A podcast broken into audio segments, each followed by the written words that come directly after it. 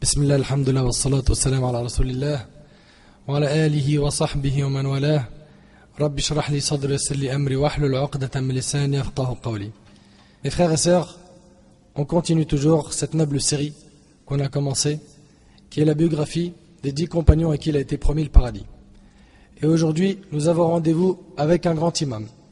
Malheureusement, et je le dis avec beaucoup de peine, la majorité des musulmans ne connaissent absolument rien à son propos. La majorité de nos jeunes et de nos enfants ne le connaissent même pas. Alors que cette même génération connaît par cœur la vie des stars, des comiques, des chanteurs, des rappeurs, des footballeurs, etc. Aujourd'hui, nous avons rendez-vous avec le martyr vivant. Et méditez avec moi sur ces paroles. Aujourd'hui, nous avons rendez-vous avec le martyr vivant, l'homme à qui le paradis a été annoncé alors qu'il était en vie. En effet, il fait partie des dix compagnons à qui le paradis a été promis. Mais il est également l'un des huit premiers à embrasser l'islam et l'un des cinq convertis par la cause d'Abu Bakr al-Siddiq anhu an jami' sahaba Et il est aussi l'un des six que Omar ibn Khattab anhu avait désigné pour l'assemblée de consultation. Savez-vous de qui il s'agit? Il est celui qui sacrifia sa vie pour le messager d'Allah lors de la bataille de Uhud. Il s'agit du grand héros, le chevalier, le véridique, le pieux, le pur, l'adorateur. Il était le commerçant sincère digne de confiance et généreux. Lorsqu'il était en difficulté, il faisait des efforts et lorsqu'il était dans l'aisance, il était généreux. Il s'agit, sans trop tarder, de Talha ibn Ubaidillah radiallahu anhu. Mes frères et sœurs, permettez-moi de vous poser une question qui ne va pas faire plaisir à tout le monde. Que connaissez-vous de ce compagnon? Que connaissez-vous de ce compagnon? Je demande à tous ceux qui sont présents et à tous ceux qui sont en train d'écouter cet enregistrement de se poser cette question. Qu'est-ce que je connais de Talha ibn Ubaidillah anhu? Si je te donne une feuille et je te dis écris-moi dix lignes de sa vie, qu'est-ce que tu vas m'écrire Le constat est triste et ça fait vraiment mal au cœur de voir à quel point on s'est détaché de l'histoire de nos ancêtres. Il est honteux de faire preuve d'une telle ignorance à l'égard de ces grands imams, les nobles compagnons du prophète Mon frère, ma sœur, que connais-tu de Talha ibn Ubaidillah L'homme qui a embrassé l'islam durant les premiers jours de la da'wah. En effet, alors que le prophète commençait à semer les graines de l'islam, eh bien Talha ibn Ubaidillah anhu faisait partie de ces premiers. Ces véridiques dotés d'une nature saine, pure, ces intelligents dotés d'un cœur pieux et d'une âme droite. Plusieurs livres d'histoire rapportent, bien qu'il ait été très dur de savoir si cette information est authentique, en tout cas plusieurs livres d'histoire rapportent que Talha ibn Ubaidillah anhu, était un commerçant digne de confiance, véridique, et qu'il faisait partie des grands commerçants de la Mecque. Un jour, un adorateur demanda au commerçant Y a-t-il parmi vous un commerçant dans le haram? Vous savez ce que c'est le haram? Talha anhu répondit Oui, je fais partie des habitants de haram. L'homme lui dit alors l'époque d'Ahmed, le sceau des prophètes, est arrivée, ne rate donc pas ce groupe béni. Ne rate donc pas ce groupe béni, subhanallah. Je ne vais pas m'attarder sur ce passage, mais nous savons tous que les gens du livre étaient conscients que l'arrivée du prophète salam approchait. Allah tabaraka ta'ala dit dans Surat al-Baqarah, Surat 2, verset 146, الذين آتيناهم الكتاب يعرفونه كما يعرفون أبناءهم وإن فريقا منهم لا يكتمون الحق وهم يعلمون Ceux à qui nous avons donné le livre, le reconnaissant comme ils reconnaissent leur enfant, or une partie d'entre eux cache la vérité alors qu'ils la savent. Et Allah Azzajal a dit dans Surat Al-Saf, Surat 61, verset 6, وَإِذْ قَالَ عِيسَى بْنُ مَرْيَمْ يَا بَنِي إِسْرَائِيلِ إني رسول الله إليكم مصدقا لما بين يدي من التوراة ومبشرا برسول ومبشرا برسول يأتي من بعدي اسمه أحمد اسمه أحمد فلما جاءهم البينات قالوا هذا سحر مبين Et quand Isa, le fils de Marie, dit Ô enfant d'Israël, je suis vraiment le messager d'Allah, à vous, confirmateur de ce qui est dans la Torah et antérieur à moi. et annonciateur d'un message à venir après moi dont le nom sera Ahmed. Le prophète Isa lui-même, il a annoncé que le prophète qui allait venir après lui s'appelle Ahmed. Pourquoi il n'a pas dit Mohammed? Premièrement, dans Sahih al-Bukhari, vous pourrez retrouver que le prophète a dit J'ai cinq noms parmi eux Ahmed. D'accord? De même que Ahmed veut dire celui qui loue le plus Allah. Alors que Mohammed, c'est celui qui loue Allah. Et il a été décrit dans le verset par la qualité la plus grande qu'il possède. Clair? Donc Isa il dit Et annonciateur d'un messager à venir après moi dont le nom sera Ahmed. Puis quand celui-ci vint à eux, avec des preuves évidentes, ils dirent C'est là une magie manifeste. Les gens du livre connaissent donc le prophète sallallahu alayhi wa sallam et ils étaient au courant de son arrivée. En effet, leur livre, la Torah et les évangiles, l'ont annoncé. Talha ibn Ubaidullah retourna donc vers la Mecque. Alors que la nouvelle s'y était propagée de nord en sud, d'est en ouest. Celle de la venue d'un prophète. Toute la Mecque parlait de cette nouvelle, de la prophétie de Muhammad ibn Abdullah sallallahu alayhi wa sallam.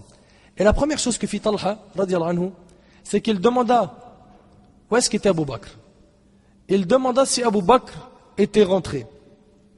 S'il avait délaissé son commerce, et comment est-ce qu'il avait agi à ce moment-là? On lui confirma qu'Abu Bakr, anhu, était rentré et qu'il avait suivi la religion de Mohammed. Et là, il s'est dit, Abu Bakr a suivi la religion de Mohammed On lui répondit oui. Talha dit, alors Abu Bakr est avec Mohammed. Et il savait que même à l'époque de la Jahiliya, Abu Bakr était véridique, vertueux, pur. Il ne mentait jamais. La Mecque entière ne l'a jamais accusé du moindre mensonge. Il n'avait jamais bu de vin au temps de la Jahiliya, non pas parce qu'il était illicite, puisqu'il ne l'était pas encore, mais parce que Abu Bakr était quelqu'un de digne, qui ne voulait en aucun cas s'enivrer et ainsi perdre cette dignité et cette place qu'il occupait aux yeux de son peuple. C'est pour cela qu'Abu Bakr s'était interdit le vin. Quant à Muhammad ibn Abdullah, sallallahu alayhi wa la Mecque lui avait unanimement accordé le surnom de Sadiq al-Amin. C'est quoi Sadiq al-Amin? Le véridique, le digne de confiance. Lui aussi, Nabi n'avait jamais été le sujet du moindre mensonge pendant 40 ans. Parce que comme vous le savez, il a reçu la révélation à l'âge de, de 40 ans. Et donc, les gens s'interrogèrent, allait-il mentir à propos de son Seigneur à l'âge de 40 ans? Allait-il donc mentir à propos de son Seigneur à l'âge de 40 ans? Bien sûr que non, jamais. Jamais. Donc Talha, radiallahu dit, Abu Bakr est avec Mohammed. Et il alla immédiatement rejoindre Abu Bakr qui était semblable à une fleur profitable à tout le monde par son odeur. Et tel est le croyant. Le croyant, il profite aux autres. Le croyant, il profite aux autres. Abu Bakr était semblable à une fleur profitable à tout le monde par son odeur. En effet, après avoir embrassé l'islam, Abu Bakr se mit à la recherche des gens dotés d'une fitra qui n'a pas été altérée, des gens dotés d'une nature saine, pure, d'un cœur vivant, d'un cerveau intelligent, afin de leur exposer la religion d'Allah Azzawajal et de leur annoncer la révélation du messager Ali. Une fois que Talha fut arrivé chez Abu Bakr, le discours ne fut pas long. À peine Abu Bakr lui présenta l'islam, Talha a embrassé l'islam immédiatement. Puis tous les deux se sont précipités vers la maison du messager Ali et là-bas, Talha ibn Ubaidillah tendit la main au prophète afin de lui prêter serment d'allégeance et ainsi de prononcer le témoignage de vérité la ilaha illallah wa anna Muhammadan Rasulullah. C'est à ce moment-là que Talha passe de la mécréance et du polythéisme à la croyance et à l'unicité. Ce héros, Talha ibn Ubaidillah, exerçait le métier de commerçant. Un commerçant honnête et digne de confiance. Et c'est ainsi que tout musulman doit être. Le musulman doit faire preuve d'une personnalité d'un comportement exemplaire, où qu'il soit. Talha dans son métier de commerçant, il était honnête. Dans sa prière derrière le prophète, il pleurait. Sa nuit, il l'a passé auprès d'Allah avec sa famille, son épouse et ses enfants. Il était généreux, doux, clément. Et lors de la bataille, il était un héros qui sacrifia sa vie, son âme et son sang pour Allah et son messager Et c'est à cela que doit ressembler la personnalité du musulman. Le musulman qui est intelligent, le musulman qui est éveillé, le musulman qui a un femme, une compréhension, qui connaît son but et qui sait comment satisfaire Allah et son messager Tel doit être l'esprit du croyant, tout comme l'était celui du maître des hommes, notre prophète alayhi sallam. Mes frères et sœurs, Savez-vous que le paradis a été annoncé à Talha ibn Ubaidillah radiallahu anhu? En effet, quelques temps plus tard, le prophète wassalam, lui a annoncé le paradis. Méditez mes frères et sœurs. Méditez avec moi sur ce qui suit. Le prophète ne lui a pas fait n'importe quelle annonce. Il s'agit de l'annonce du paradis. Vous vous rendez compte de cette annonce? Quelle bonne nouvelle Quel mérite pour un homme qui fait encore partie du monde des humains d'apprendre qu'il fera partie des habitants du paradis.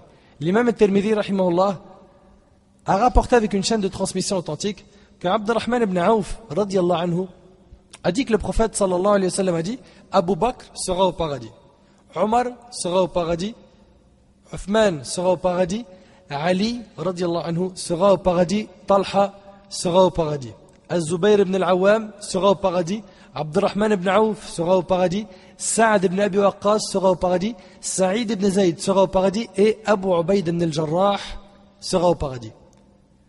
Ça, c'est les dix noms des dix compagnons à qui il a été promis le paradis. Je sais que vous connaissez pour la plupart Abu Bakr, Omar, Ali. Mais qu'en est-il de Talha?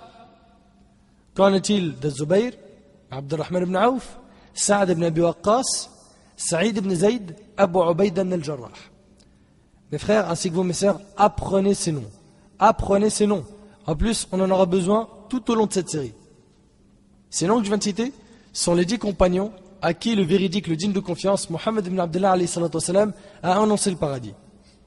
Ces derniers seront dans des jardins et parmi des ruisseaux dans un séjour de vérité auprès d'un souverain omnipotent.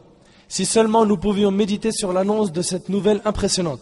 Un homme à qui le paradis a été promis alors qu'il fait encore partie des habitants de ce bas monde. Et ce n'est pas tout, le prophète lui a aussi annoncé le martyr. Le prophète lui a annoncé qu'il sera tué dans le sentier d'Allah. Et puis comme nous le savons, et nous cessons de le répéter, le prophète était le véridique, le digne de confiance qui ne prononçait rien sous l'effet de la passion. En effet, le prophète a annoncé tout ce qui se produira après sa mort. Et parmi les annonces du prophète il a informé Talha ibn qu'il était un martyr qui marchait sur terre, un martyr vivant Un homme qu'Allah avait écrit parmi les martyrs. Et nous savons tous que les martyrs sont vivants. Et nous allons à présent voir ensemble la grandeur de ce mérite. L'imam muslim rahimallah rapporte selon Abu Huraira le prophète était un jour sur la montagne de Hira. Puis la montagne se mit à trembler. Le prophète والسلام, lui dit Reste calme, Hira. Vous connaissez sûrement la version qui dit Reste immobile, Uhud. Mais ici, c'est Reste calme, Hira. Car il y a qu'un prophète, un véridique ou un martyr. Et le prophète والسلام, cita les martyrs qui étaient sur cette montagne. Il a dit Abu Bakr, Omar, Uthman, Ali, Talha, Az-Zubayr, Saad, Ibn Auf et Saïd ibn Zayd. Tout cela, le prophète annonce qu'ils sont martyrs. Parmi eux, Talha, notre héros du jour. Ce hadith est donc un témoignage de la part de celui qui ne témoignait jamais sous l'effet de la passion, en faveur de Talha. Et quelle était cette faveur? Le martyr. Et dans une version très touchante, dans le Musnad de l'imam Ahmed, ainsi que Sunan al-Tirmidhi, et d'autres parmi les savants, avec une chaîne de transmission valide, qu'un jour, un bédouin vint voir le prophète et le questionna au sujet du verset suivant. Le verset où Allah ta'ala dit dans Surat Al-Ahzab, Surat 33, verset 23, Min al-mu'minina rijal. Min al-mu'minina rijalun sadaqu ma ahadu Allah alayh. فمنهم من قضى نحبه ومنهم من ينتظر وما بدلوا تبديلا. Il est parmi les croyants des hommes. Parmi les croyants, il y a des hommes. Écoute bien, il est parmi les croyants des hommes qui ont été sincères dans leur engagement vers Allah. Certains d'entre eux ont atteint leur fin et d'autres attendent encore. Et ils n'ont varié aucunement dans leur engagement. Méditez bien avec moi sur ce verset. Allah a dit, il est parmi les croyants des hommes qui ont été sincères dans leur engagement vers Allah. Certains d'entre eux ont atteint leur fin. C'est-à-dire quoi certains d'entre eux ont atteint leur fin? On y arrive. Et d'autres attendent encore et ils n'ont varié aucunement dans l'engagement. Le bédouin a questionné le prophète qui parmi les compagnons ont atteint leur fin? Le prophète salam, regarda Talha ibn Ubaidillah et dit celui-ci a atteint sa fin. Et c'est un énorme mérite. Et je ne sais pas si vous êtes conscient de ce que veut dire celui-ci a atteint sa fin. Ce hadith décrit un homme qui a tenu son engagement jusqu'à rencontrer son Seigneur en étant un martyr sincère. En étant un martyr sincère. Certains d'entre eux ont atteint leur fin. Signifie que ceux-ci ont témoigné de la shahada auprès d'Allah et qu'il s'est promis de tenir cet engagement jusqu'à ce qu'il meure martyr en ayant tenu cet engagement sans avoir menti, modifié, falsifié ou trahi l'engagement. À présent, est-ce que vous êtes conscient du privilège de ce compagnon? Le prophète annonce à Talha ibn Ubaidillah qu'il est concerné par ce verset, qu'il est de ceux qui ont atteint leur fin, alors qu'il faisait encore partie des habitants de ce bas monde. Arrivez-vous à imaginer que cet homme connaissait déjà sa fin? Que demander de plus? T'imagines, on te dit, toi, tu vas mourir martyr. Ta fin, elle est bonne. Ça y est, elle est garantie. Imagine un petit peu. Imagine qu'on t'annonce que tu vas mourir en prière, prosterné. Ou qu'on te dit, tu vas mourir devant la Kaaba en train de lire du Coran. Tout en sachant que le prophète a dit les actes ne valent que par leur, leur fin. À quoi va ressembler ta fin et la mienne, mon frère? J'ai déjà posé cette question plusieurs fois, mais il est important de se la reposer tout le temps. Parce qu'elle fait mal. Elle fait mal et on est souvent plongé dans les passions, dans la dunya, et pire encore dans l'insouciance, al-ghafla. Être insouciant. Il n'y a pas pire que ça. C'est qu'Allah subhanahu wa ta'ala, il t'a donné la santé, il t'a donné à manger, il t'a donné à boire, il t'a donné un toit. Alhamdulillah, tu as ta famille auprès de toi. Certains parmi nous-mêmes travaillent et gagnent de l'argent, mais on arrive de temps en temps à oublier Allah. Ou des fois, on arrive à oublier Allah trop souvent. Et sachez une chose, c'est qu'il n'est garanti à personne d'avoir une bonne fin. Personne d'entre nous n'est sûr de mourir sur la ilaha illallah. Personne n'est à l'abri du stratagème d'Allah. Wallahi l'azim, que les personnes sincères ont le cœur qui se déchire par la crainte de ce souci. Est-ce qu'Allah il accepte de leur part? Et les grands compagnons, ils faisaient les actions et ils n'avaient aucune garantie et ils n'étaient pas sûrs d'eux concernant l'acceptation de l'œuvre. Nous aujourd'hui, on vise quoi? La quantité et non la qualité de l'action. Aujourd'hui, on vise quoi? Celui qui va prier toute la nuit. Celui ou celle qui va lire 30, 40, 50, voire 100, 200 pages de Coran par jour, en oubliant qu'Allah ne regarde pas la quantité mais la qualité. Est-ce que c'était fait pour Allah? Est-ce que tu étais sincère? Est-ce que tu recherchais réellement la satisfaction d'Allah ou l'ostentation Tu voulais dire aux gens, voilà ce que j'ai fait aujourd'hui. Chacun d'entre nous connaît la réponse. Et notre prophète, والسلام, son souci était de savoir comment elle allait être sa fin. Ça, c'était Nabi والسلام. Qu'en est-il de nous Selon Umm al-Ala, la tante de Hizam ibn Hakim al-Ansari, le prophète والسلام, a dit Par Allah, je ne sais pas. Alors que je suis le messager d'Allah, ce que l'on fera de moi ni de vous rapporté par Bukhari prophète il ne se sentait pas en sécurité. Et aujourd'hui, on était touché par ce fléau, celui de se sentir en sécurité. Moi, alhamdoulilah, mon frère on se contente, bien comme il faut, de ce qu'on fait comme ibadah, comme adoration. Et Allah, il a dit, dans un hadith Qudsi, par ma puissance, je ne réunis pas dans le cœur de mon serviteur de peur et de quiétude. Si mon serviteur a peur de moi dans ce bas monde, je le mettrai en sécurité le jour du jugement. Et si il est en sécurité dans ce bas monde, je lui ferai peur le jour du jugement. Est-ce que tu as peur d'Allah? Tu vas me dire bien sûr que oui. Est-ce que ça se voit quand tu es seul? Parce que quand on est en groupe, c'est facile de montrer une bonne image. Quand tu es seul, est-ce que tu es hypocrite? Ou est-ce que tu es quelqu'un de sincère? Tu ne désobéis pas à Allah. Tu ne regardes pas avec tes yeux le haram. Tu n'écoutes pas avec tes oreilles le haram. Ta langue ne prononce pas le haram. Tes pieds ne se dirigent pas vers le haram. Tes mains ne touchent pas ce qui est haram. Ces questions, moi, me font mal. Moi, je vous le dis personnellement, Wallah, elles me font mal. Elles me font très mal parce qu'on est tous dans le même bateau, le bateau des pêcheurs. Tous. Si le prophète dit Par Allah, je ne sais pas, alors que je suis le messager d'Allah, ce que l'on fera de moi ni de vous. Qu'en est-il de nous On a un mauvais comportement. On triche, on ment, on médit, on calomnie, on se moque des gens, etc. Qu'en est-il de nous? Je reviens à dire que Talha ibn Ubaidillah anhu connaissait déjà sa fin. Et comme vous le savez, les actions ne valent que par leur fin. Et qu'Allah nous accorde à tous et à toutes une bonne fin. Et l'annonce faite à Talha ibn Ubaidillah, anhu, ce noble compagnon, ce pieux, ce héros, se concrétisa le jour de la bataille de Uhud. Une bataille qui fut très dure. En effet, ce jour-là, le prophète allait se faire tuer. Ce jour-là, les polythéistes avaient tout préparé pour se venger de leur défaite lors de la bataille de Badr. Leur chef Abu Sufyan avait préparé 3000 combattants, ce qui est énorme. C'était même l'armée la plus grande de l'époque. Et ce n'est pas tout, ce même Abu Sufyan insistait au point où il a emmené les femmes avec lui, afin de s'assurer que les hommes ne s'enfuiront pas. En effet, quelle honte si l'un de ces hommes fuyait et abandonnait sa femme. Les polythéistes étaient donc déterminés à se venger du messager d'Allah et ainsi de venger leurs compatriotes qui avaient été tués lors de la bataille de Badr.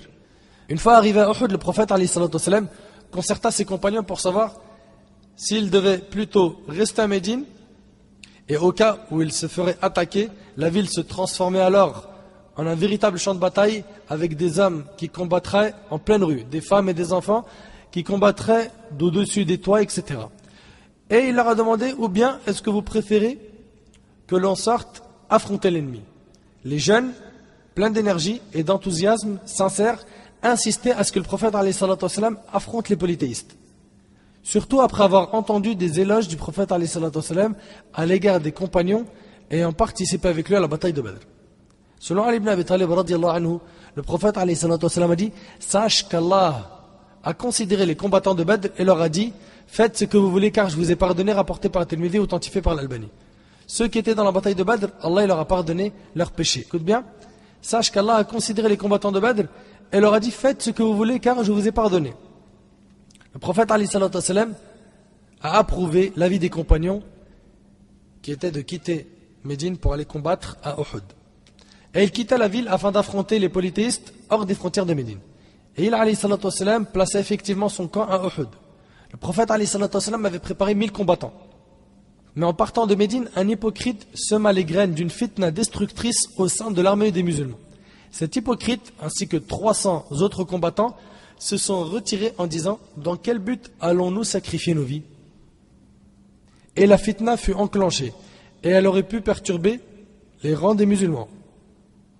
Mais Allah les a épargnés. En raison de cette fitna, des tribus entières auraient pu se retirer. Allah ta'ala dit dans le Coran, dans Surat Ali Imran, Surat 3, verset 122, إِذْ هَمَّ الطَّائِفَتَانِ مِنْكُمْ أَن تَفْشَلَا وَاللَّهُ وَلِيُّهُمَا وَعَلَى اللَّهِ فَلْيَتَوَكَّلِ الْمُؤْمِنُونَ Quand deux de vos groupes songèrent à fléchir, alors qu'Allah est leur allié à tous deux, car c'est en Allah que les croyants doivent placer leur confiance. Regarde bien, quand deux de vos groupes songèrent à fléchir, tout abandonné, alors qu'Allah est leur allié à tous deux, car c'est en Allah que les croyants doivent placer leur confiance. Les flammes de cette fitna avaient failli faire un ravage, mais Allah a raffermi le cœur des compagnons du prophète malgré que les musulmans n'étaient plus que 700. Face à combien? 3000 combattants.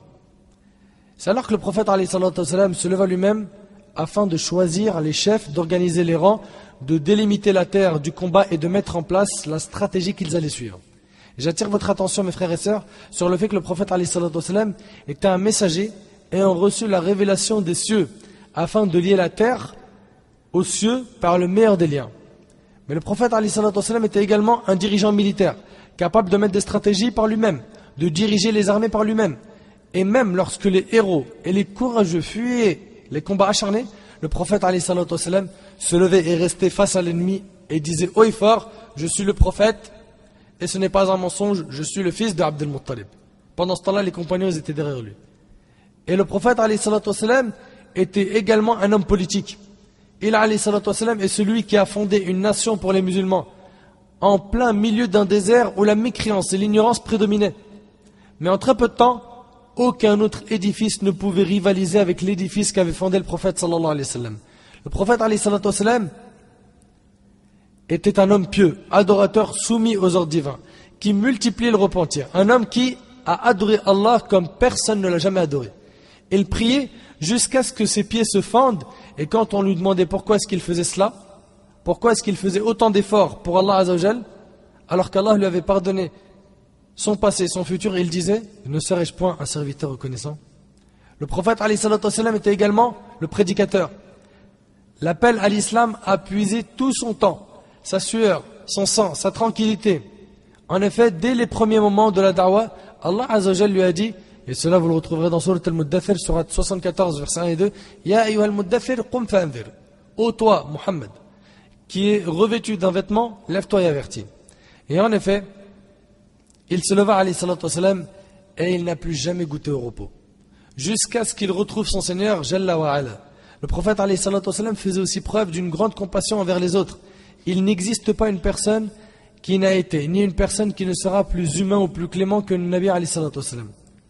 Le prophète une petite fille à Médine, elle pouvait prendre sa main, marcher avec lui, et il la suivait sans lui dire où est-ce que tu m'emmènes? Et c'était le prophète. Et il l'a suivi. Et ça, c'était une preuve de modestie. Il a soignait les blessures des blessés. Il essuyait les larmes des misérables. Il dissipait les maux des souffrants. Il consolait les gens, sallallahu alayhi wa sallam. Oui, le prophète alayhi est le parfait exemple à suivre qu'Allah a envoyé afin de montrer aux gens comment mettre en pratique la bonté et les grandes valeurs, la religion d'Allah. Le prophète se leva donc lui-même afin de choisir les dirigeants de cette bataille, la bataille de d'organiser les rangs, de délimiter la terre du combat et de mettre en place la stratégie qu'ils allaient suivre. En effet, le prophète observa la terre du combat d'un œil d'expert, un véritable dirigeant. Il plaça ensuite 50 parmi les archers sur la montagne des, des archers, Jabal al-Rumat. Ces 50 hommes maîtrisaient le tir à l'arc. Et le prophète والسلام, leur désigna comme responsable Abdullah ibn Jubayr.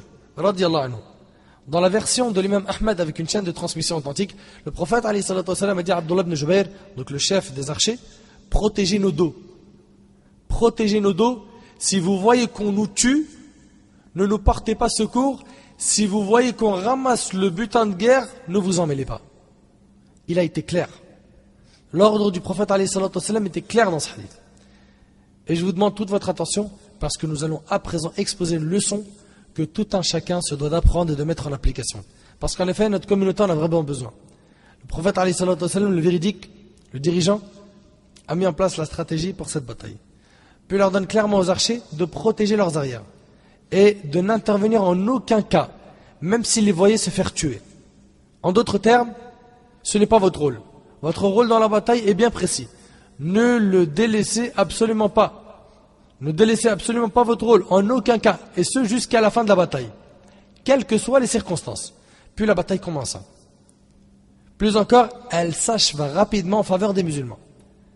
Et je ne dis pas cela par compassion, non, c'est une réalité. Les musulmans ont gagné effectivement la bataille. L'imam al-Bukhari, a rapporté qu'Al-Bara ibn Azib a dit Lorsque nous les avons rencontrés, ce fut leur défaite et nous vîmes les femmes se diriger vers la montagne. La bataille s'était donc achevée et les combattants adverses se sont enfuis, suivis par leurs femmes qu'avait amené Abu Sufyan afin de s'assurer que les hommes ne fuiront pas. Mais au moment de ce combat acharné, tout le monde prit la fuite. Tout le monde prit la fuite. Allah Azzawajal a dit dans Surat Al-Imran, Surat 3, verset 152, وَلَقَدْ صَدَقَكُمُ اللَّهُ وَعْدَهُ إِذْ تَحُسُّونَهُمْ بِإِذْنِهِ حتى إذا فشلتم وتنازعتم في الأمر وعصيتم من بعد ما أراكم ما تحبون منكم ما يريد الدنيا ومنكم ما يريد الآخرة ثم صرفكم عنهم ليبتليكم ولقد عفى عنكم والله ذو فضل على المؤمنين Et certes, Allah a tenu sa promesse envers vous, quand par sa permission, vous les tuez sans relâche. Dans le verset, on voit quoi Que les musulmans, ils étaient en train de les tuer sans relâche. Que c'était eux qui menaient comme il faut la bataille. Donc, on a dit que l'ennemi prit la fuite. Et c'est là que l'erreur s'est produite. On peut même dire que c'est là que la défaite débuta. Et en effet, la victoire se transforma rapidement. Méditez avec moi sur le verset. Allah Azzawajal dit Quand par sa permission vous les tuez sans relâche, jusqu'au moment où vous avez fléchi, où vous vous êtes disputé à propos de l'ordre donné et vous avez désobéi après qu'il vous ait eu montré la victoire que vous aimiez. Il en était parmi vous qui désiraient la vie d'ici-bas, et il en était parmi vous qui désiraient l'au-delà. Puis, il vous a fait reculer devant eux afin de vous éprouver, et certes, il vous a pardonné.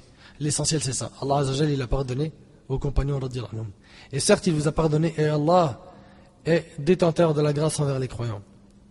Allah Azzawajal a dit aussi dans Surat Ali Imran, en parlant de cette bataille, Surat 3, verset 153, إذ تصعدون ولا تلوون على أحد والرسول يدعوكم في أخراكم فأثابكم غما بغم لكي لا تحزنوا على ما فاتكم ولا ما أصابكم والله خبير بما تعملون Rappelez-vous quand vous fuyez sans vous retourner vers personne, cependant que derrière vous, le messager vous appelait. Alors, il vous infligea angoisse sur angoisse, afin que vous n'ayez pas de chagrin pour ce qui vous a échappé, ni pour les revers que vous avez subis. Et Allah est parfaitement connaisseur de ce que vous faites. Méditez avec moi un peu sur ce reproche. Pourquoi avez-vous fui? Qu'est-ce il passé? Et la conséquence se traduit par une terreur, une peur, une déstabilisation des rangs, qui provoqua un vrai carnage, un bain de sang. Et 70 compagnons seront tués en très peu de temps. Pourquoi? Parce que les archers placés sur la montagne ont délaissé l'ordre du prophète et l'ordre de leurs dirigeants. Ils ont oublié l'ordre clair du prophète protéger nos dos. Et si vous voyez qu'on nous tue, ne nous portez pas secours. Et si vous voyez qu'on ramasse le butin de guerre, ne vous en pas. Et en effet, les archers sont descendus de la montagne et ils ont ainsi enfreint l'ordre du prophète, leur dirigeant. Ils sont descendus parce qu'ils ont vu les compagnons récupérer le butin et ils se sont dit, ça y est, on a gagné la bataille. Ils se précipitèrent à descendre en disant le butin, le butin. Et à ce moment-là, le compagnon Khalid ibn al-Walid, qui n'était pas musulman, mais qui est devenu plus tard, et plus tard il a été surnommé l'épée d'Allah, Saifullah, Khalid a réalisé le danger de cette erreur. Et qu'est-ce qu'il a fait? Il est parti par derrière, discrètement, et il a attaqué d'une extrême violence les compagnons. Ainsi, les musulmans se sont retrouvés encerclés par l'ennemi. Une partie leur faisait face, et l'autre était dans leur dos. Les musulmans, ils sont encerclés, il y a de l'ennemi qui est en train de prendre la fuite, et après, ils voient l'ennemi qui vient par derrière. Donc, ils sont encerclés. Une partie leur faisait face et l'autre était dans leur dos. Ils furent alors attaqués par tous les moyens et par tout type d'armes, épées, lances, flèches, etc. Et 70 musulmans furent tués. Alors que les musulmans avaient bel et bien déjà achevé la bataille en leur faveur. Et enfin, la bataille s'acheva. Telle était la conséquence de la désobéissance. Telle est la conséquence d'aller à l'encontre d'un seul des ordres du prophète. Mes frères et sœurs, ouvrez donc vos oreilles. Ceux-ci étaient des compagnons. Les compagnons qui étaient les meilleurs après les messagers et les prophètes. Et lorsqu'une partie d'entre eux, et non leur ensemble, je n'ai pas dit l'ensemble des archers, mais bien une partie d'entre eux, lorsqu'une partie d'entre eux a désobéi à un seul ordre du prophète, c'est l'ensemble de l'armée qui fut vaincu. La leçon à tirer de cette histoire est que la désobéissance aux ordres divins et prophétiques constitue une défaite et une perte, aussi bien dans ce bas monde que dans l'au-delà. Tout comme l'obéissance à Allah et à son messager n'est qu'une joie et un apaisement, aussi bien dans ce bas monde que dans l'au-delà. Plus encore, elle est une gloire et un raffermissement dans ce bas monde, tout comme elle est un secours dans l'au-delà. Allah Azzawajal a dit dans Surat Al-Imran, 3, verset 165, «» قَدْ أَصَبْتُمْ مِثْلَيْهَا قُلْتُمْ أَنَّ هَذَا Quoi Quand un malheur vous atteint, mais vous en avez jadis infligé le double, vous dites d'où vient cela Comment être vaincu alors que notre dirigeant est le messager d'Allah Comment être vaincu alors que nos ennemis sont les polythéistes La réponse à ces questions est qu'Allah nous a fixé des règles de vie dans ce bas monde. Et ces règles ne peuvent ni être changées, ni satisfaire telle ou telle personne simplement pour ce qu'elle est. Je vous pose la question, est-ce que les musulmans peuvent perdre? Est-ce que les musulmans peuvent échouer? Oui, et je vous le dis d'une manière crue. Et c'est ainsi que je dois le dire, justement pour appuyer le fait que par l'obéissance à Allah et son messager, on aura la réussite. Alors que la désobéissance aux ordres d'Allah et de son messager est une perte, un échec, une défaite, une perdition, aussi bien ici-bas que dans l'au-delà. Allah a dit dans Surat Al-Anfal, Surat 8, verset 53, ذلك بأن الله لم يكن مغيرا نعمة أنعمها على قوم حتى يغيروا ما بأنفسهم وأن الله سميع عليم C'est qu'en effet, Allah ne modifie pas un bienfait dont il a gratifié un peuple avant que celui-ci change ce qui est en lui-même. Et Allah est audient et omniscient. Écoute bien, avant que celui-ci change ce qu'il est en lui-même. C'est-à-dire que dans le verset, on voit que si tu ne changes pas ton propre état et que le peuple ne change pas son propre état, il n'y a pas de réussite. Et dans Surat Al-Ra'd, Allah ta'ala dit, dans la Surat 13, verset 11, Inna Allah la ma biqawmin hatta ma Allah ne modifie point l'état d'un peuple tant que les individus qui le composent ne modifient pas ce qu'il y a en eux-mêmes. On est tous en train de se dire, mais pourquoi ça se passe comme ça en Palestine? Pourquoi est-ce que les musulmans souffrent ici et là-bas, etc. Commence déjà par voir, nous les musulmans de manière générale, comment est-ce qu'on se comporte avec Allah Azzawajal. Comment? Tu verras la catastrophe. On aura le secours d'Allah uniquement quand on appliquera les ordres d'Allah et ceux du prophète Le tout premier pas que nous devons entreprendre est donc l'obéissance à Allah et à son messager Et même après des millions, voire des millions d'années, la communauté ne réussira que lorsqu'elle mettra cela en application. Le succès se trouve dans ce verset Dans le verset de Surat al-Baqarah, sur 2, verset 285, le verset où Allah ta'ala dit وَقَالُوا سَمِعْنَا وَأَطَعْنَا غُفْرَانَكَ رَبَّنَا وَإِلَيْكَ الْمَصِيرُ Et ils ont dit, nous avons entendu et obéi, nous implorons ton pardon, c'est à toi que sera le retour. Après que les polythéistes aient attaqué les musulmans par derrière, leur cible première fut le prophète alayhi Ils virent à ce moment-là une occasion de le tuer, sallallahu alayhi wa et ainsi de mettre définitivement fin à la transmission du message de l'islam et à la propagation de cette lumière. Mais il tentait là une mission impossible puisque le moindre mal ne peut atteindre une personne qu'Allah protège, de même que personne ne peut le vaincre. Allah Azzawajal a dit dans Surat Al-Ma'ida, Surat 5, verset 67, Ya ayyuhar rasoul, balligh ma unzila ilayka min rabbik, wa in lam والله يعصمك من الناس إن الله لا يهدي القوم الكافرين Ô messager, Allah il s'adresse au prophète il dit Ô messager, transmets ce qui t'a été descendu de la part de ton Seigneur, transmets la religion. Si tu ne le faisais pas, alors tu n'auras pas communiqué son message et Allah te protégera des gens. Allah dit au prophète et Allah te protégera des gens. Certes, Allah ne guide pas les gens mécréants. Ainsi, Allah a décidé de préserver son messager afin qu'il transmette son message. Mais le prophète fut réellement la cible primordiale des ennemis. Et les polythéistes ont effectivement encerclé le prophète et c'est à présent que nous allons voir la valeur de Talha ibn Ubaidillah Sa loyauté, son héroïsme, je vous le jure par Allah que ce passage est impressionnant. Et si j'étais amené à rencontrer ce noble compagnon, je n'hésiterais pas à lui embrasser la main et la tête. anhu. Ce noble compagnon, qui a fait de son corps un bouclier de protection pour le prophète un bouclier va recevoir toutes les flèches, les lances et épées afin d'éviter que le moindre mal ne touche le prophète Oui, Talha ibn il va se transformer en un habit, un habit fidèle et loyal dans lequel il enveloppa le prophète au point où le prophète dit à son sujet une parole parmi les plus belles paroles qui puissent être prononcées. Il dit ce qui s'explique par le paradis lui a obligatoirement été accordé. Le paradis lui a obligatoirement été accordé. Il a tellement défendu le prophète qu'il a prononcé cette parole. Imagine avec moi cette situation.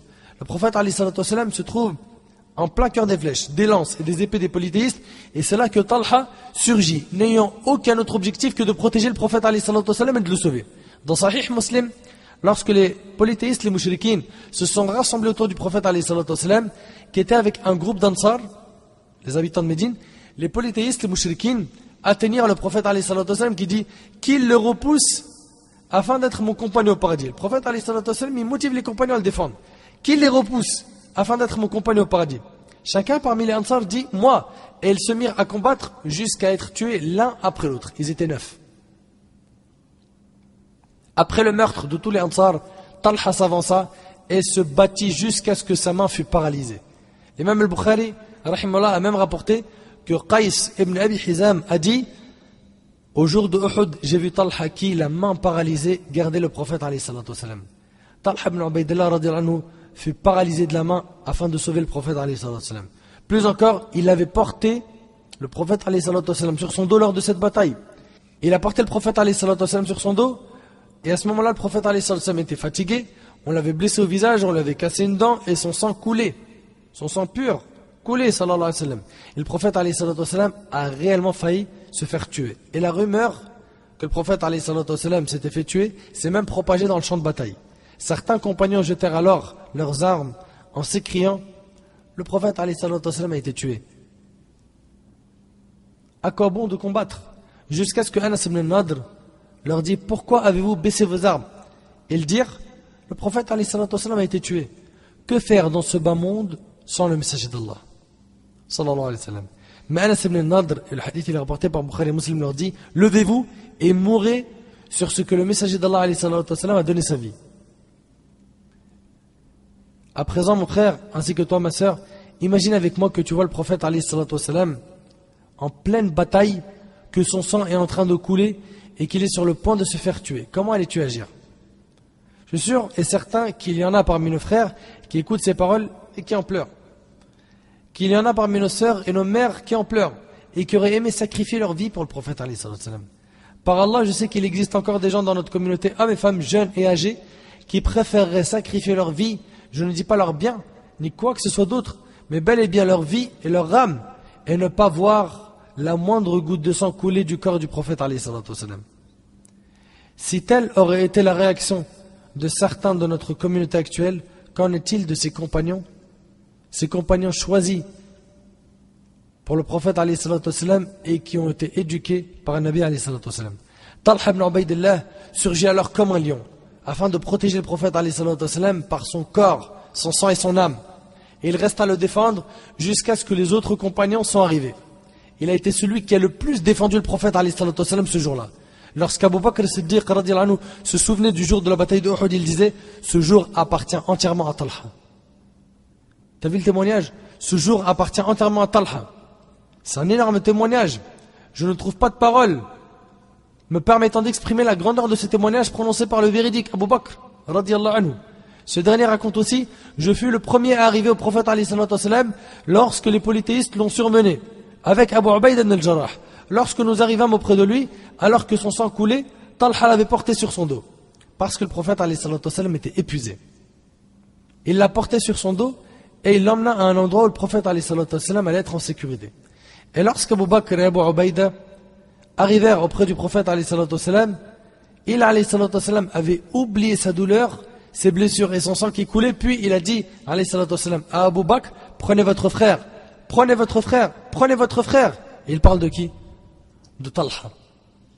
Le prophète met de côté tout son mal et ordonne à Abu Bakr et à Abu Ubaida de se précipiter vers Talha ibn Ubaidillah afin de lui porter secours. Abu Bakr raconte, nous nous précipitâmes alors vers Talha et nous trouvâmes qu'il n'y avait pas un endroit dans son corps qui ne portait pas l'impact d'une flèche, d'une lance ou d'une épée. Abu Bakr nous poursuit en disant Nous l'arrangeâmes alors que le prophète disait Le paradis lui a été obligatoirement accordé et il a dit ça à Nabi deux fois. Parce que Nabi a vu que Talha a vraiment sacrifié. Et qu'Allah t'agrée au Talha. Félicitations à toi, ô Talha, qu'Allah te récompense de la meilleure des manières, ô Talha. Le prophète a réellement failli se faire tuer lors de cette bataille de Uhud, mais Allah lui a envoyé Talha ibn Ubaidillah, ce grand lion qui a pu le défendre comme aucun compagnon ne l'a fait dans cette bataille. Il faut également savoir que Talha ibn Ubaidillah a participé à toutes les batailles avec le prophète sauf la bataille de Badr, durant laquelle le prophète lui avait confié une autre mission, à lui et à Saad ibn Abi Waqqas, une mission qu'ils remplirent parfaitement. Talha était courageux et très ascète. Un jour, l'épouse de Talha ibn Ubaidillah, Umm Kalthum bint Abi le vit souciant, elle lui demanda Ô Talha, ô Abba Muhammad, est-ce que quelqu'un de ta famille t'a porté préjudice? T'avons-nous embêté T'avons-nous attristé Avons-nous fait quelque chose qui te déplaît Voyez-vous de quelle bonté et de quelle grâce était dotée cette femme, et c'est tout à fait normal, puisqu'elle est la fille de qui Là, on parle de qui là Umm bint Abi Bakr. Donc normalement, ça y est, c'est réglé. C'est la fille d'Abu Bakr. Elle a grandi dans une ambiance véridique, celle de l'islam et de la révélation. Son époux Talha lui répondit Non par Allah. Non par Allah, quelle bonne épouse musulmane que tu es. Et le hadith il est rapporté par Tabarani et d'autres, et ces hommes sont dignes de confiance. Elle lui demanda Pourquoi donc un tel chagrin et une telle tristesse? Quel est ton souci? Talha répondit C'est l'argent que je possède. J'ai beaucoup d'argent et ça m'a rendu soucieux. Subhanallah. Ça, c'est un message aux personnes riches. Je m'adresse à présent à nos pères, qu'Allah les récompense, et je leur demande imaginez-vous, il a une trentaine d'années. Vous vous souvenez? Est-ce que vous espériez posséder un dixième de l'argent que vous possédez aujourd'hui? Imaginez-vous. Donc, ma recommandation est dépensez donc pour Allah et remplissez le droit d'Allah Azzawajal au niveau de l'argent qu'Allah vous a attribué. N'oubliez pas les pauvres partout dans le monde. N'oubliez pas ceux qui meurent de faim. Vous avez une grande part de responsabilité. N'oubliez pas ceux qui meurent de soif. N'oubliez pas ceux qui meurent de froid. Par Allah, il y a des moments où il y a des gens qui dorment sans avoir mangé. Des gens qui n'ont pas les moyens de se soigner ou d'acheter des médicaments. Des gens qui n'ont pas de quoi s'habiller. Et en parallèle, il existe des gens de notre communauté qui possèdent des sommes d'argent qu'eux-mêmes ne connaissent même pas. Tellement que ces sommes sont gigantesques. Talha répondit donc ce qui le rend soucieux, c'est qu'il a trop d'argent. Alors que chez nous, au contraire, c'est pas un souci. J'ai beaucoup d'argent et ça m'a rendu soucieux. Son épouse lui répondit Et pourquoi t'en soucier Demain matin, répartis-le dans ta famille. Et c'est effectivement ce qu'il fit. Le lendemain matin, il partagea son argent et le distribua aux membres de sa famille. Il fit aumône de cet argent et s'en débarrassa. Il se débarrassa de ce souci qu'est l'argent. Il fut heureux et rendit les autres heureux. Chers frères et sœurs, l'argent est un plaisir éphémère. Tu vas en avoir, pas de problème. Par contre, il ne faut pas que l'amour de l'argent pénètre ton cœur. Et j'oublierai jamais de ma vie la parole d'un cher que j'aime beaucoup, qu'Allah m'a facilité de, rencontrer. Il me disait, écoute Akhi si l'argent pénètre, écoute bien, ton cerveau, tôt ou tard il va pénétrer ton cœur. Ça commence par d'abord hanter l'esprit, et après ça pénètre le cœur. Et si ça rentre dans ton cœur, c'est fini. C'est fini. Ton cœur, tu peux l'oublier. Le bonheur, on le trouve que dans la foi, que dans la spiritualité, que dans la relation qu'on a avec Allah Azzawajal. C'est pour ça qu'il faut à tout prix que les gens qui ont de l'argent prennent exemple sur ce compagnon. Pour lui, c'était un souci d'en avoir trop.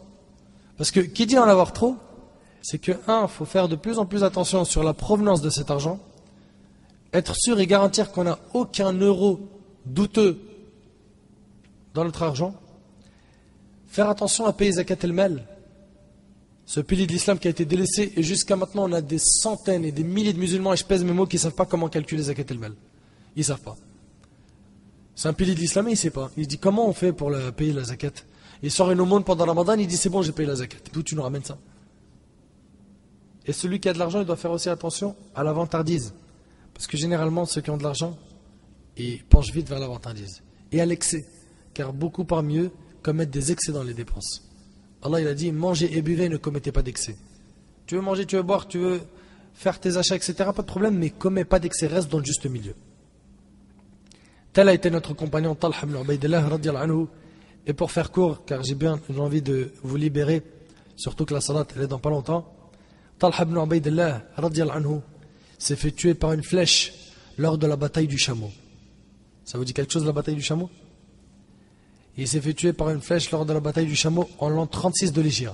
Il avait à ce moment-là 64 ans. Ali ibn Abi Talib alla alors le voir. Il le prit dans ses bras, lui essuya le visage et la tête de la poussière qui les couvrait. Puis il dit Il est difficile pour moi, ô Abu Muhammad, de te voir couvert de poussière. Puis Ali anhu se mit à pleurer en disant Par Allah, j'aurais aimé mourir 20 ans avant ce jour.